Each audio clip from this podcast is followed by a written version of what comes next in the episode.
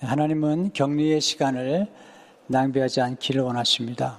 격리의 시간은 고난의 시간이고 또 우리 인생에서 아주 소중한 시간입니다. 기운은 하나님이 고난의 때에 개입하시기 때문입니다. 아, 특별히 오늘은 아, 다윗을 공부하려고 합니다. 다윗은 하나님의 마음이 합한 사람이었고 아, 예수님이 다윗의 후손으로 오셨습니다. 그런 까닭에 다윗에 주는 격리가 우리 큰 의미를 주는 것입니다. 다윗의 격리의 장소는 아둘람 굴입니다. 3회상 22장 1절에 보시면 그러므로 다윗이 그곳을 떠나 아들람 굴로 도망하며 아들람 굴은 격리의 장소입니다. 그 아들람 굴에서 하나님은 다윗을 위대한 왕으로 키우시는 것을 보게 됩니다. 먼저 우리가 다윗의 아둘람 굴의 사건을 보기 전에 그의 어린 시절을 살펴보는 게 중요합니다. 저는 언제나 그 어떤 근원을 살피는 걸 좋아하는데요. 아둘람 굴이 있기 전에 또 아둘람 굴과 이어지는 그의 광야 생활이 있기 전에 어린 시절에 그는 격리를 경험하고 광야를 경험하게 됩니다. 여기서 배우는 첫 번째 교훈은 하나님은 어린 시절의 격리의 경험을 소중히 여기신다는 것입니다. 다윗이 아주 어린 나이에 격리를 경험하죠. 왜냐하면 사무엘이 이세의 집에 와서 기름을 부으러 왔는데 그 자리에 다윗은 없습니다. 다윗은 격리되어 있고 하나님께서 사무엘에게 그의 아들 일곱, 일곱 명을 다 지나게 할 때 하나님께서 내가 그들의 외모를 보지 않는다. 내가 중심을 본다고 그렇게 말씀하시고 아무도 기름을 붓지 못하게 하셨습니다. 그때 아, 사무엘이 또 다른 아들이 있느냐고 물었을 때 그 이세가 하는 말이 막내가 있습니다. 막내. 그러니까 여덟 번째 아들인데 지금 양을 칩니다. 그 아들을 데려오라고 얘기합니다.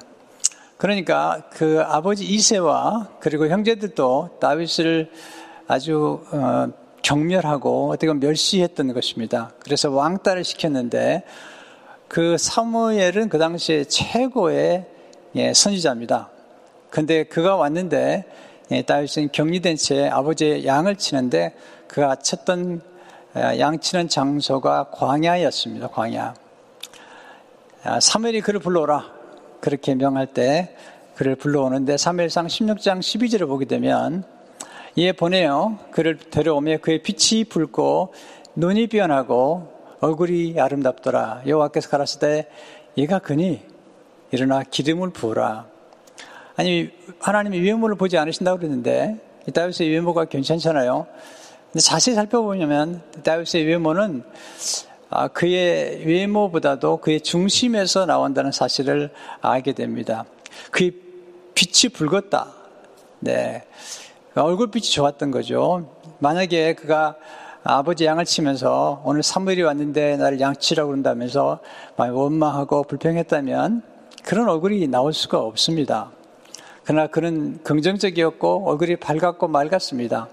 특별히 그의 눈이 빼어났다라고 이야기하고 있는데 현대인 성경은 그는 혈색이 좋고 눈에는 총기가 넘쳐 흐르는 잘생긴 소년이었다. 그렇게 말씀하고 있습니다. 눈은 영혼의 창입니다. 사람의 눈은 그 사람의 마음을 담고 있는데 그 사람의 중심을 보여주는 것이 우리 눈이잖아요. 근데 다윗은 총기가 있었고 그리고 눈이 변하고 그렇기 때문에 얼굴이 아름다웠다는 사실을 알게 됩니다. 사무엘이 그에게 기름을 부었을 때 다윗이 드디어 성령 충만하고 첫 번째 기름 부음을 경험합니다. 사무엘상 16장 13절에 오면 사무엘이 기름 뿔병을 가져다가 그 형제 중에서 그에게 부었더니 이날 이후로 다윗이 여호와의 영에게 크게 감동되니라 사무엘이 떠나서 라마로 가니라. 하나님은 언제 사무엘, 사무엘을 통해서 지금 그 다윗이 기름을 부었지만 언제 다윗을 선택했을 것 같아요. 다윗이 아버지의 양을 칠 때 선택한 것을 볼 수가 있습니다. 특별히 시편 78편 70절에 72절에 오면 또 그의 종 다윗을 택하시되 양의 우리에서 취하시며 전양을 지키는 중에서 그들이 끌어내사 그의 백성인 야곱 그의 소인 이스라엘을 기르게 하셨더니 이에 그가 그들을 자기 마음의 완전함으로 기르고 그 손의 능숙함으로 그들을 지도했다. 그렇게 말씀하고 있습니다. 전향을 치는 중에 그러니까 격리돼서 유대 광야에서 전향을 칠 때 그는 수금을 닫고 그는 물맷돌을 던지면서 아버지의 양을 지켰던 경험을 하는 것입니다. 그런 격리의 시간에 불평하고 원망한 것이 아니라 아버지의 양을 치면서 미래를 준비하는 것입니다. 격리의 시간은 미래의 준비하는 시간인 것을 보게 됩니다. 그는 어릴 적에 벌써 격리를 한번 경험했던 마치 모세가 어릴 적에 갈대 상자에서 격리를 경험한 것처럼 아주 어린 요셉이 17세에 격리를 경험한 것처럼 지금 다윗도 격리를 경험하면서 그의 미래를 준비한 것을 보게 됩니다. 다윗은 어린 나이에 유대 광야에 격리되는 경험을 했습니다. 어린 나이에 광야 생활이 나중에 그의 미래를 준비시켜 준 것입니다. 다윗은 어린 나이에 그의 장래에 경험할 광야 지도를 준비한 것을 볼 수가 있습니다. 그러니까 어린 시절이 굉장히 중요합니다. 어린 시절의 고난과 때는 왕따와 이런 경험들이 나중에 보면 미래를 준비하는데 다윗의 경우에는 그런 경험을 하게 된 것입니다. 두 번째 하나님의 격려 중에 준비한 것을 따라 기회를 허락해 주신다는 사실입니다. 다윗이 격리된 채로 그 아버지 양을 지킬 때 그가 어떤 태도를 취했는지를 하나님은 보셨습니다.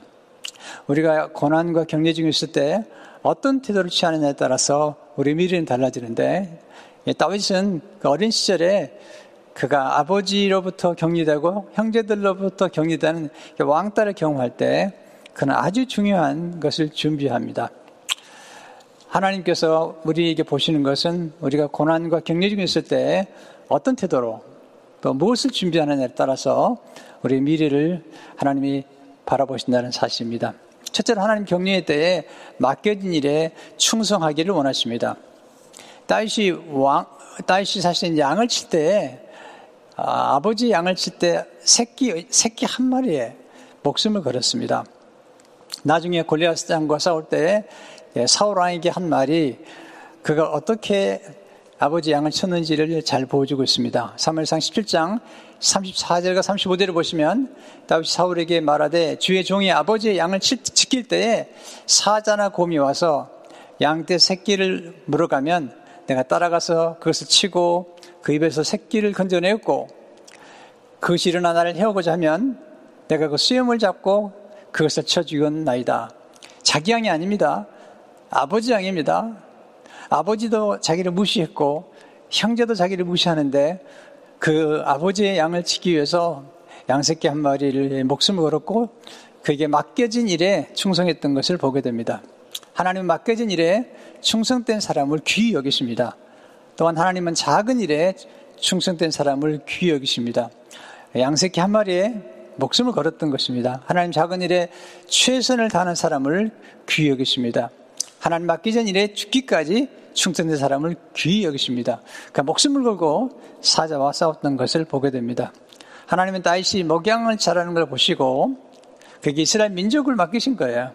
10편 78편 71절에 오면은 전량을 지키는 중에서 그를 이끌어내사 그의 백성인 야곱 그의 소인 이스라엘을 기르게 하셨더니 우리 일상의 삶 속에서 어떤 태도로 일하느냐가 중요한 것입니다. 두 번째 하나님의 격려에 대해 뛰어난 능력을 연마하기를 원하십니다. 여러분 아신 것처럼 다윗은 물맷돌을 잘 던졌습니다. 골리앗 장군과 싸울 때 물맷돌을 잘 던졌기 때문에 승리할 수가 있었습니다. 그는 사자와 군과 싸우면서 큰 것과 이기기 위해서는 거리를 두어야 되고 또 큰 것과 함께 싸울 때는 이 속도가 아주 중요하다는 사실을 그는 경험했습니다. 또한 아주 사자와 공과 싸울 때는 신중해야 되는 것을 알았기 때문에 그런 골리앗장과 싸울 때에 그는 아주 탁월한 솜씨를 가지고 그는 골리앗 장군과 싸울 때 다섯 개의 물맷돌을 준비했어요. 왜냐하면 하나가 실패하면 두 번째, 세 번째를 사용하려고 했던 것입니다. 그러나 두 번째, 세 번째를 사용할 필요도 없이 그는 아주 정확하게 골리앗 장군의 이마에 물맷돌을 던져서 쓰러뜨리는 것을 보게 됩니다. 3회상 17장 48절과 49절을 보시면 블레셋 사람이 일어나 다윗에게로 마주 가까이 올 때에 다윗이 블레셋 사람을 향하여 빨리 달리며 손을 주머니에 넣어 돌을 가지고 물매로 던져 불릴 사람이 이마를 치매 돌이 그 이마에 박히니 땅에 엎드러지나 그는 속도전을 썼습니다. 그리고 빠른 속도로 돌을 던져서 그의 이마에 네, 한 번에 꽂히게 만짐으로 그를 쓰러뜨리는 것을 보게 됩니다. 그는 능숙한 솜씨를 발휘했죠. 어떤 일이지 간에 탁월해지려면 10년 또는 1만 시간의 연습이 필요하다고 그러는데 그런 물맷돌 던지기에 탁월했습니다. 놀라운 사실은 한 가지에 탁월하게 되면 나머지 재능도 탁월하게 개발할 수 있다는 것이 연구하는 사람들의 고백입니다. 그는 손이 아주 공교한 손을 갖게 된 것이죠. 10편 78편 72절을 보게 되면 이에 그가 그들을 자기 마음의 완전함으로 기르고 그의 손의 능숙함으로 그들을 지도하였다. 아, 이전 성경은 공교함이라고 그랬어요. 그러니까 그는 마음도 성실했고 그는 기술과 또 재능을 연마하는데 탁월한 것을 보게 됩니다. 능력을 주신 분은 하나님이시지만 그 능력을 연마하고 사용하는 일은 우리가 해야 될 일인 것을 보게 됩니다. 하나님 우리에게 능력을 통해서 위대한 작품을 보기를 원하십니다. 조지 엘리엇과 메리앤 에반스는 이렇게 말했습니다. 하나님 인간에게 능력을 주셨다. 그리고 손도 함께 주셨다. 만약 안토니오가 없었다면 하나님은 스트라디바리우스의 바이올린을 만드시지 못했을 것이다. 제가 한때 많이 들었던 그런 그 사랑학 교수님 가운데 레오 바스카클리아가 있는데 그분이 이렇게 말했습니다.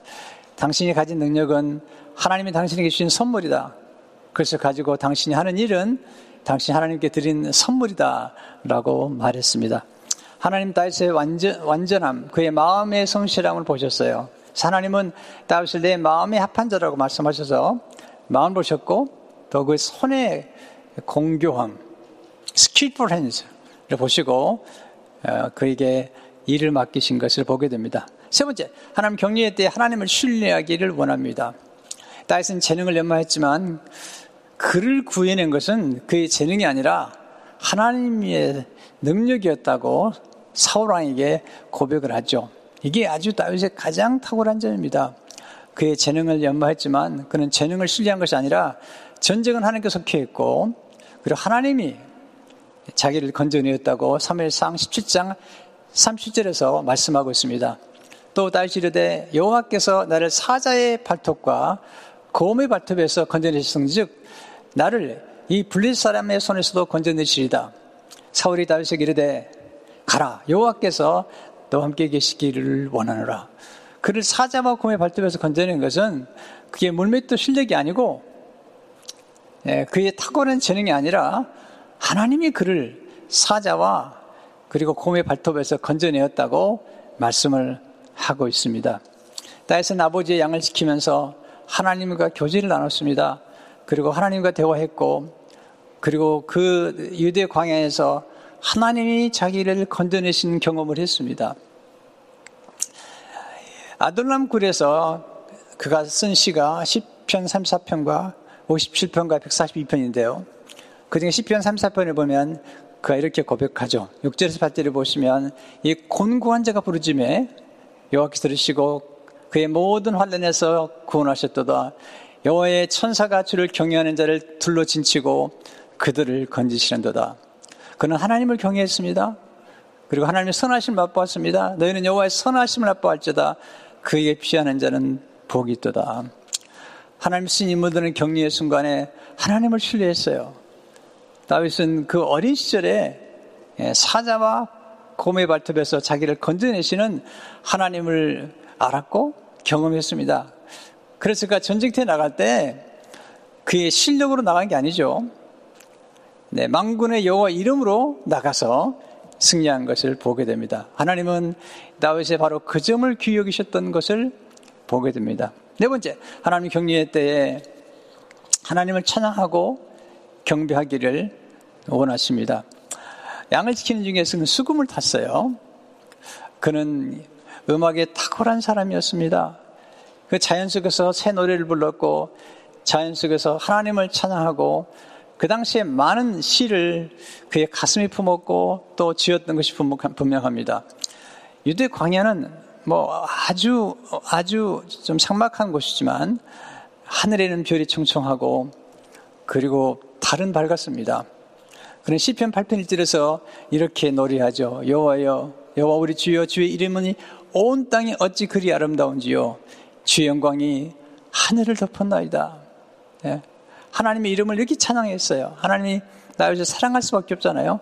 3절 4절에 보시면 주의 손가락으로 만드신 주의 하늘과 주께서 베풀어 두신 달과 별들이 내가 보니 사람이 무엇이기에 주께서 그를 생각하시며 인자가 무엇이기에 주께서 그를 돌보시나이까 그는 하늘의 별과 달을 찬양하고 하나님의 손가락으로 만드신 주의 하늘을 노래하고 있습니다. 그리고 사람 만드신 하나님을 찬양하고 있습니다. 언제 이런 시를 썼을까요? 그는 수금을 타면서 하나님을 찬양했고 그 수많은 시들은 그의 어린 시절에 그의 동심에서 나온 순수시며 또 감성시며 영성시인 것입니다. 그는 하나님의 영광을 받아서 시를 썼고 그의 시가 나중에 이스라엘 전 민족을 하나님께 인도하는데 찬양과 경배하는 것을 만드는 나라로 그가 쓰임받은 것을 볼 수가 있습니다. 사실 하나님이 그의 수금 타는 솜씨를 통해서 사울을 만나게 합니다. 그가 이제 기름 부음 받았지만 장차가 왕이 되지만 어, 왕궁에 제일 먼저 들어가게 된 그, 그 계기는 일단 사울 왕이 악령이 들려서 혼돈스러울 때 그 신하들이 말을 합니다. 사울 왕이요. 수금을 잘 타는 사람 들어오십시오. 그럼 수금을 타면 예, 왕이 병이 낫습니다. 라고 말을 하는데 그때 한 사람이 한 소년이 다윗을 청구하잖아요. 3일상 16장 18절을 보게 되면 소년 중 한 사람이 대답하여 이르되 내가 베들렘의 사람 이세의 아들을 본즉 수금을 탈 줄 알고 용기와 무용과 구분이 있는 준수한 자라 여호와께서 그와 함께 계시다 하더라. 저는 이 소년이 궁금해요. 어떻게 소년, 이 소년이 이 다윗을 알아봤을까? 네, 수금도 잘 타고 또 구변도 있고 용기도 있고 하나님이 함께 한다는 사실을 얘기하니까 데려오라고 그랬어요. 수금을 탔더니 낫습니다. 3일상 16절 1절을 보게 되면 하나님께서 부리시는 악령이 사울에게 이를 때에 다윗이 수금을 들고 와서 손으로 탄즉 사울이 상쾌해 났고 악령이 그에서 떠나더라. 예수는 놀라운 것입니다. 음악은 이렇게 놀라운 것입니다. 음악을 통해서 내 귀신이 떠나가고 혼미된 영혼이 소생하는 것을 보게 됩니다. 루이즈 브루즈와는 이렇게 말했습니다. 예수는 회복입니다. 인생의 상처를 치료, 치료해주고 걱정과 근심으로 분열된 것을 온전하게 만들어줍니다. 음악을 통해서 우린 치유를 경험하도록 예수를 통해서 치유를 경험하도록 하나님께서 만드신 것을 보게 됩니다. 하나님의 경륜 중에 다윗 왕이 하나님을 찬미하는 걸 보았습니다. 그리고 경비하는 걸 보았습니다. 하나님을 노래하는 것을 보고 하나님께서 그를 선택해서 이스라엘 왕으로 만드셨습니다. 결국은 그의 네, 물맷돌 솜씨가 골리앗을 쓰러뜨렸고 그의 수금 타는 솜씨를 통해서 사울 왕을 만나게 되는 그런 놀라운 역사가 나타나는 것을 보게 됩니다. 마지막으로 하나님은 어두운 동굴에서 인물을 키우신다는 사실입니다. 다시 골리앗 장군을 쓰러뜨렸을 때에 인기가 대단했습니다. 여인들이 와서 이렇게 고백했어요. 노래했어요. 3일상 18장 7절에 보면 여인들이 뛰놀며 노래하여 이르되 사울이 죽은 자는 천천히요 다윗은 만만이로다 한지라. 사울은 천천히요 다윗은 만만이로다. 인기가 대단한 겁니다. 여러분 이렇게 인기가 높을 때 조심해야 됩니다. 왜냐하면 인기와 성공 때에 사탄은 달려들고 사탄은 몰려오기 때문입니다. 다윗은 그날 이후로 사울의 질투를 받아서 사울이 그를 죽이려고 합니다. 권력이라는 것은 참 무서운 것입니다. 자기의 가장 사랑하는 아들의 친구, 연하단의 친구 다윗, 또 자기 딸을 미가를 주었던 그 사이를 죽이려고 계속해서 10여 년 동안 예, 사울을 추격하는 것을 보게 됩니다. 그는 도망갑니다. 마치 모세가 도망가듯 마치 야곱이 도망가듯 이렇게 도망가는 것입니다. 그리고 아기스 왕 앞에 갔다가 나중에 미친 척을 하고 그가 다시 도망해서 아굴람, 아둘람 굴에 오는 것을 보게 됩니다.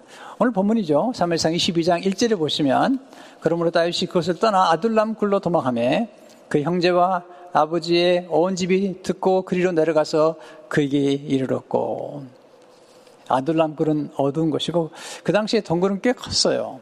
네, 뒤에 말씀드리겠지만은 많은 사람이 그 안에 숨어 있을 정도로 동굴이 컸습니다. 그 동굴 속에서 이제 아둘람 굴에서 있을 동안에 가족들이 찾아오게 되고 그때 찾아왔던 사람들이 재밌어요. 3일상 22장 이절에 보시면 환란 당한 모든 자와 빚진 모든 자와 마음이 온통한 자가 다 그에게로 모였고 그는 그들의 우두머리가 되었는데 그와 함께 한 자가 400명가량이었더라. 참 사람이 찾아왔는데 환란 당한 모든 자, 빚진 모든 자, 마음이 온통한 자가 그를 찾아왔습니다. 왜 이 사람 찾아왔을까요? 이 사람들은 변화를 원하는 거예요. 사울왕 아래서 너무 환란을 당하고 또 가난해서 빚진 자가 되었고 그리고 상처를 받아 원통한 자가 됐기 때문에 이제 다윗 왕 같은 왕을 만나면 네, 새로운 왕국, 새로운 세계가 열릴 것을 믿고 찾아왔던 것을 보게 됩니다.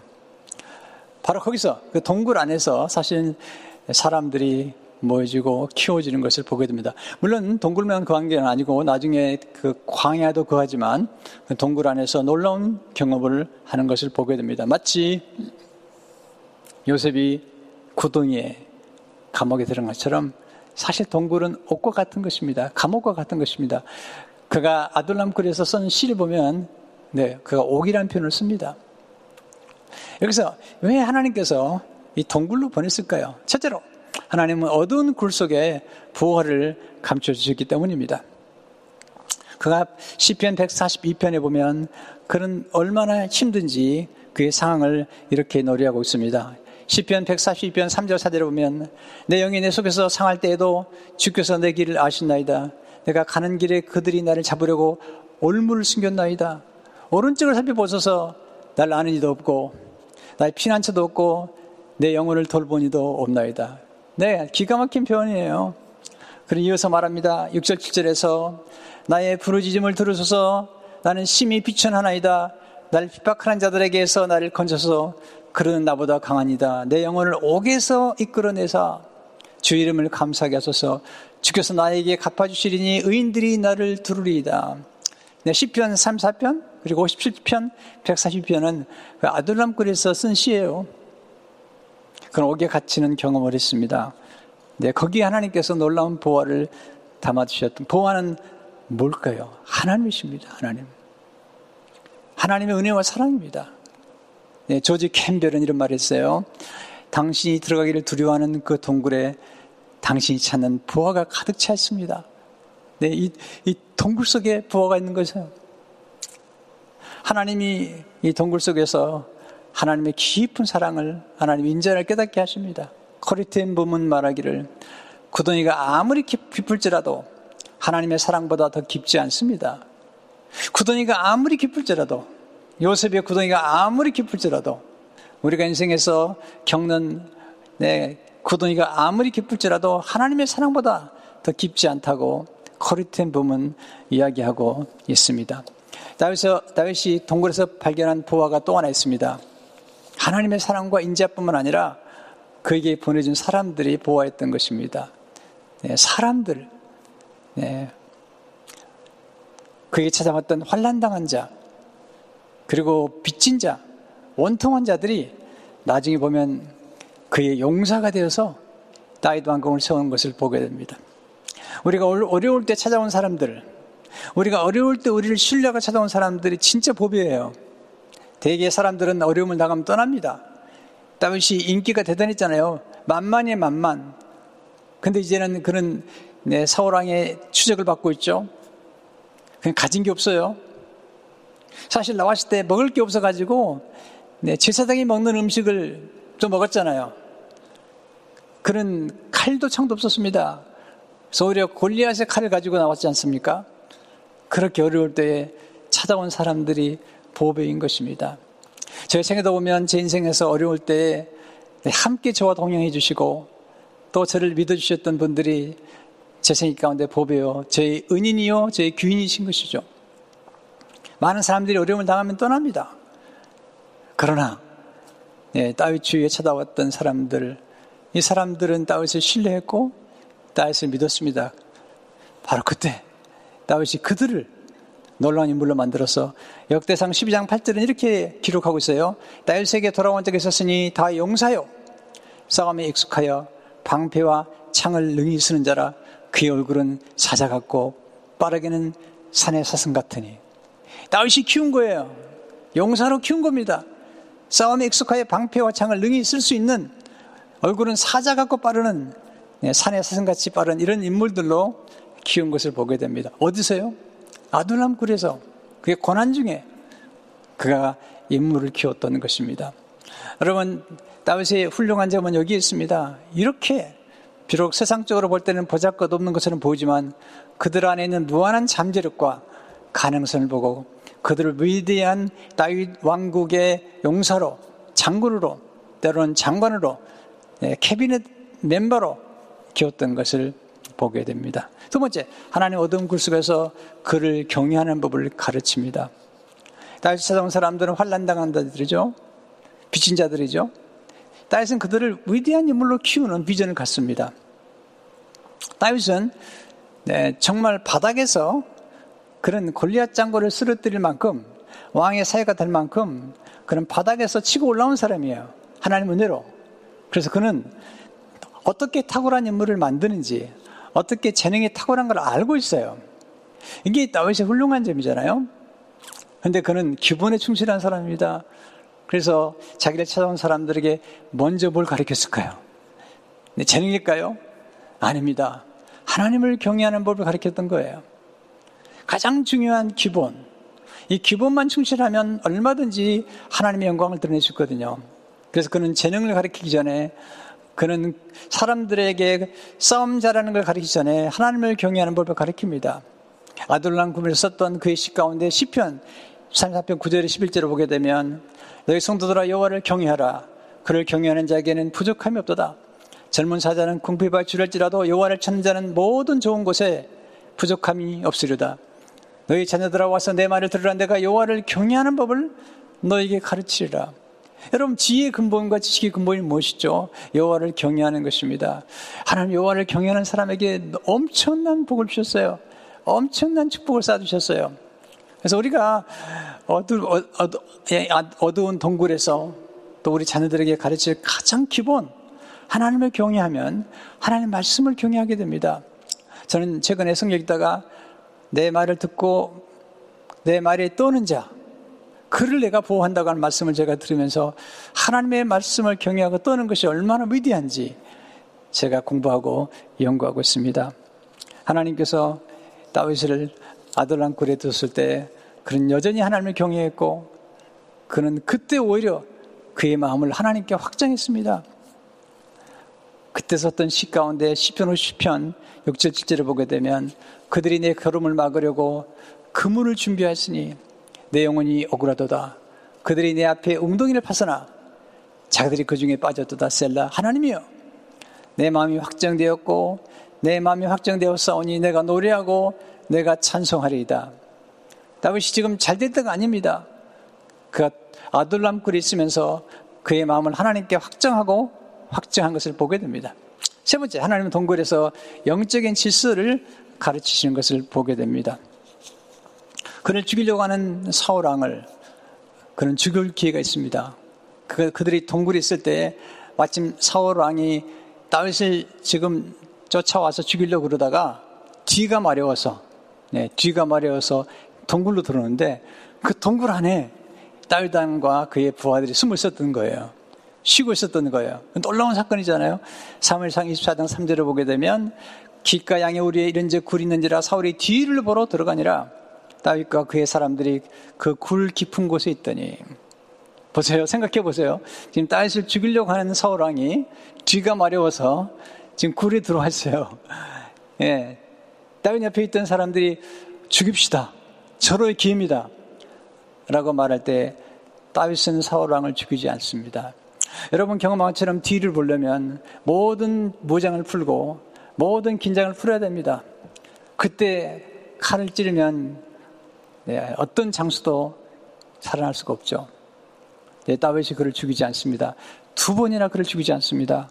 그리고 그는 이렇게 얘기하죠. 3일상 24장 6절을 보게 되면 자기 사람들에 대해 내가 손을 들어 여호와의 기름 부음을 받은 내 주를 치는 것은 여호와께서 금하시는 것이니 그는 여호와의 기름 부음을 받는 자가 됨이라 하고 그는 영적 질서를 아주 중요하게 생각했어요.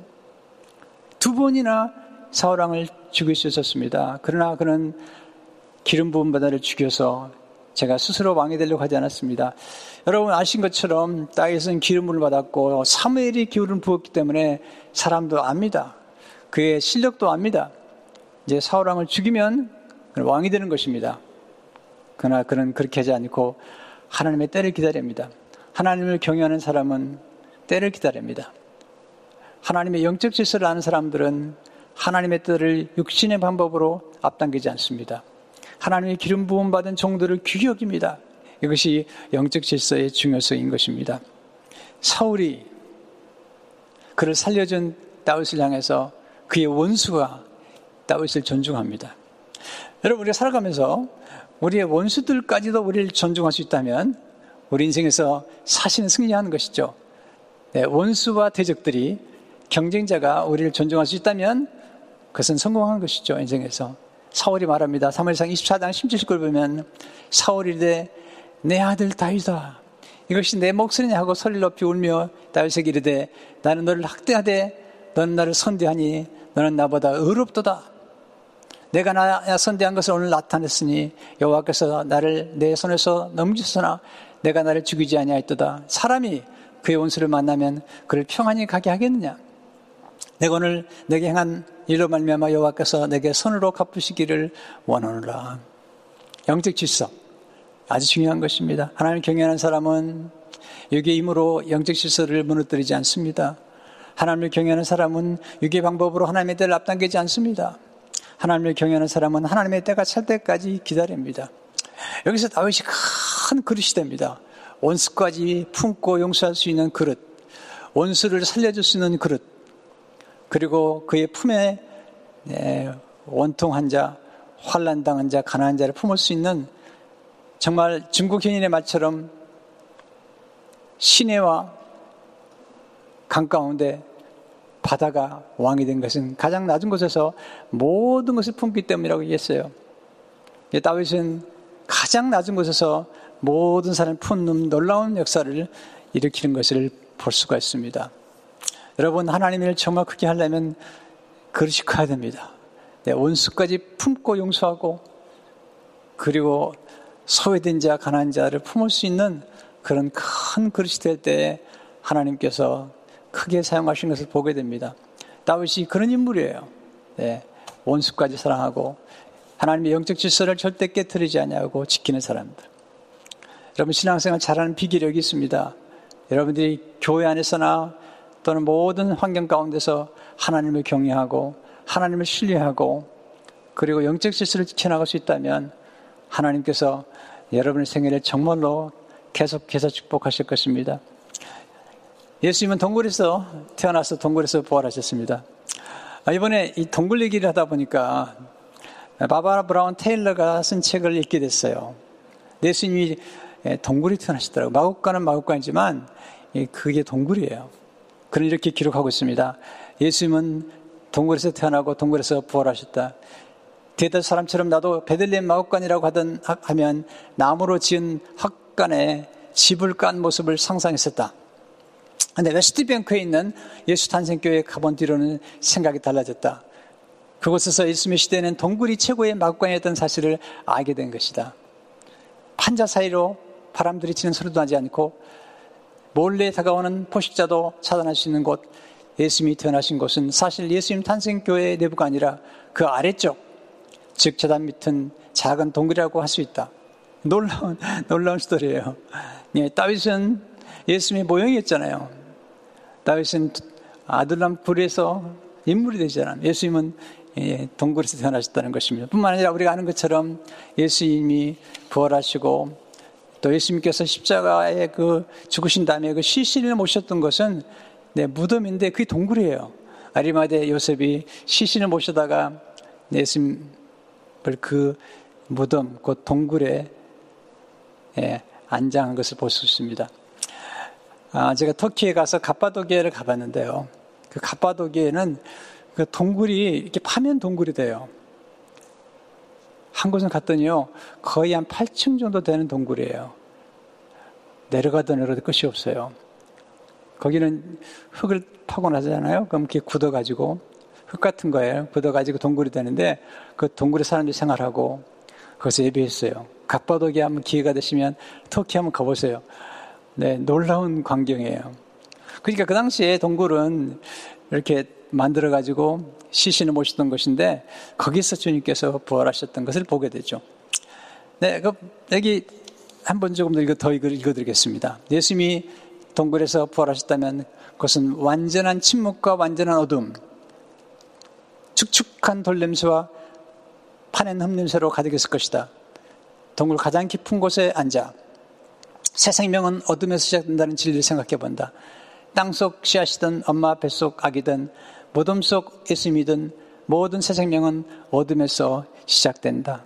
모든 생명은 어두운 걸 잘한다는 것입니다. 하나님께서 우리 때로 구덩이에, 수렁에, 네, 기가 막힐 웅덩이, 때로는 감옥 같은 현실에, 그리고 이 어두운 굴 속에 우리를 집어넣은 까닭은 바로 그곳에서 우리가 성장할 수 있기 때문입니다. 다윗은 아들람 굴에서 다윗 왕국이 만들어졌다면 예수님은 그 어두운 굴에서 하나님의 나라, 하나님의 나라를 일으켜 세웠습니다. 다윗은 예수님의 모형이었습니다. 그가 광에서 시험 받은 것처럼 예수님도 광에서 시험을 받았습니다. 다윗은 골리앗의 머리를 쳤죠. 네, 사탄의, 사탄의 모형입니다. 예수님 십자가에서 사탄의 머리를 치셨어요. 예수님은 환란 당한 자를 위로해 주시고 다윗처럼 가난한 자를 부욕해 주시고 빚진 자의 빚을 갚아 주셨어요. 또한 예수님은 다윗보다 더 위대하게 우리들을 다윗은 그를 찾아온 사람들을 다윗 왕국의 인물로 만들었다면 예수님은 우리를 하나님의 나라의 인물로 키운 것을 보게 됩니다. 예수님은 우리의 피난처시죠. 다윗이 그를 찾아온 사람들을 보호해 줍니다. 3일상 22장 23절에 보게 되면 두려워하지 말고 내게 있으라. 내 생명을 찾는 자가 내 생명도 찾는, 찾는 자니 내가 나와 함께 있으면 안전하리라 하니라. 다윗은 그를 찾아온 사람들을 보호해 줬어요. 책임지고 먹여줬어요. 예수님은 지금도 네, 다윗과 비교할 수 없는 사랑으로 우리를 부르십니다. 예수님 우리 피난처가 되시고 또한 예수님은 다윗의 피난처 되셨던 거죠. 그리고 지금도 찾아온 사람들을 하나님의 나라의 인물로 하나님의 왕국의 인물로 키우시는 것을 보게 됩니다. 여기서 다윗과 예수님이 연결되어 있으면서 또한 예수님이 얼마나 우리의 삶을 축복하시는지를 알 수가 있습니다. 또한 예수님도 목자로 오셨습니다. 다윗은 목양하는 중에 양새끼 한 마리에서 목숨을 걸긴 했지만 예수님은 십자가에서 목숨을 내어주셨습니다. 우리를 위해서 우리를 보호해주는 정도가 아니라 목숨을 내어주심으로 우리를 구원하신 것을 보게 됩니다. 다윗처럼 멸시를 당하고 때로 왕따를 당하고 격리를 당한다고 너무 아쉬워하지 마십시오. 오히려 하나님께서 그 격리의 때 우리를 키우시고 또 우리를 하나님의 나라를 위해서 쓰임받는 인물들로 만드신 것을 보게 됩니다. 오늘 이 말씀을 기억하시고 여러분 인생 가운데 지금 격리의 순간 또 굴에 있는 것처럼 답답할 때도 있지만 그러나 다윗처럼 그리고 예수님처럼 우리가 이 어두울 때 더 성장하고 발전하는 우리 모두가 되기를 주 이름으로 축원합니다. 기도하겠습니다. 하나님 아버지 감사합니다. 아들람 굴에 베푸신 은혜에 대한 감사에 대해서 말씀을 나눴습니다. 아들람 굴을 좋아할 사람이 없지만 하나님 다윗은 아들람 굴에서 성장했고 하나님 나라의 인물이 되었고 그곳에서 인재를 키웠습니다. 하나님이여 우리들 삶 가운데 가끔 찾아오는 아둘람 굴, 경험한 아둘람 굴과 광야를 하나님 원망하지 않게 도와주십시고 오히려 감사하는 중에 아둘람 굴에서 하나님의 사랑과 인자를 발견한 굴 속에 담기는 보화를 발견하고 그때 찾아온 사람들과 더불어서 하나님 놀라운 뜻을 이루어갈 수 있도록 축복해 주시기를 원합니다. 예수 이름으로 기도하옵나이다. 아멘.